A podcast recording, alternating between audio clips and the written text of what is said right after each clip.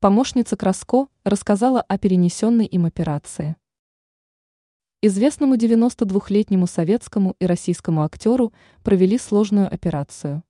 Дело в том, что докторам пришлось удалить тромб из головного мозга мужчины. Медики отлично справились с задачей. Такое заявление сделала помощника артиста Дарья Пашкова, пишет издание «Известия». Женщина также рассказала в беседе с представителями прессы, что сейчас звезда под присмотром врачей, но при этом он в сознании и хорошо себя чувствует. Напомним, что несколько дней назад Иван Краско был на даче с семьей.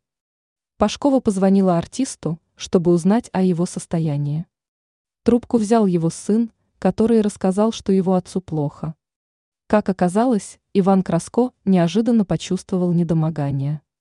Он перестал чувствовать левую и правую стороны, его парализовало. Знаменитость экстренно госпитализировали.